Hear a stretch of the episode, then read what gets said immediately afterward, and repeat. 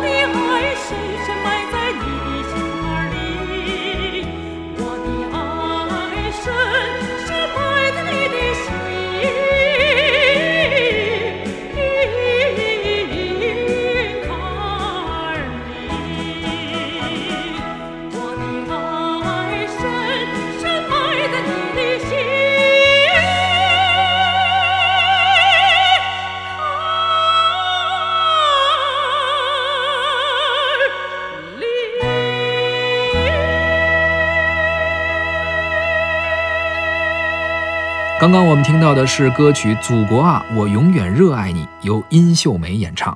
这首歌呢是一首爱国歌曲，在一九八六年的春晚上曾经唱响。是殷秀梅老师，你见过吗？殷秀梅老师没见过，但是听过她一些录音版，嗯岁数很大了还在唱。对，啊而且那个时候呢，她应该很年轻。是，啊，殷秀梅老师呢，我见过，她现实中呢，其实是一个身材很娇小的一个老师。嗯，你很难想象这样的一个体型，他站在舞台上你看不出来，嗯？他穿上鞋，在大裙子一照，嗯你感觉不出来，但他的爆发出的那个能量是惊人的。而且殷秀梅老师那个嗓音呢，像一个共鸣箱一样，嗯啊，你很难想象他在现实中生活中是这么小的一个体型。是，所以说，科学的练声方式、发声方式很重要。而且就是说，我就发现好多这个，你看他那个声音吧，你感觉都是那种胖子我这种身材的可能是更合适。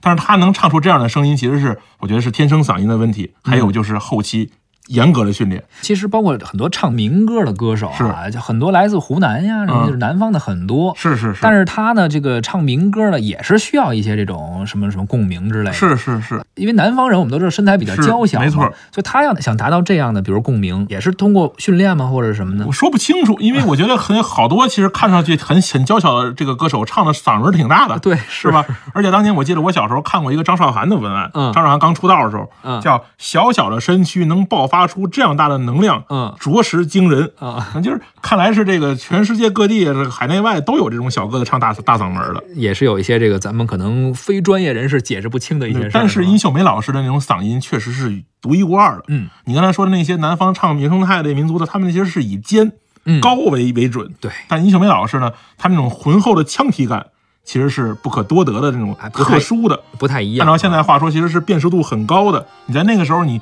你在那么多晚会歌手中，你一耳朵就能听出这是殷秀梅老师。没错。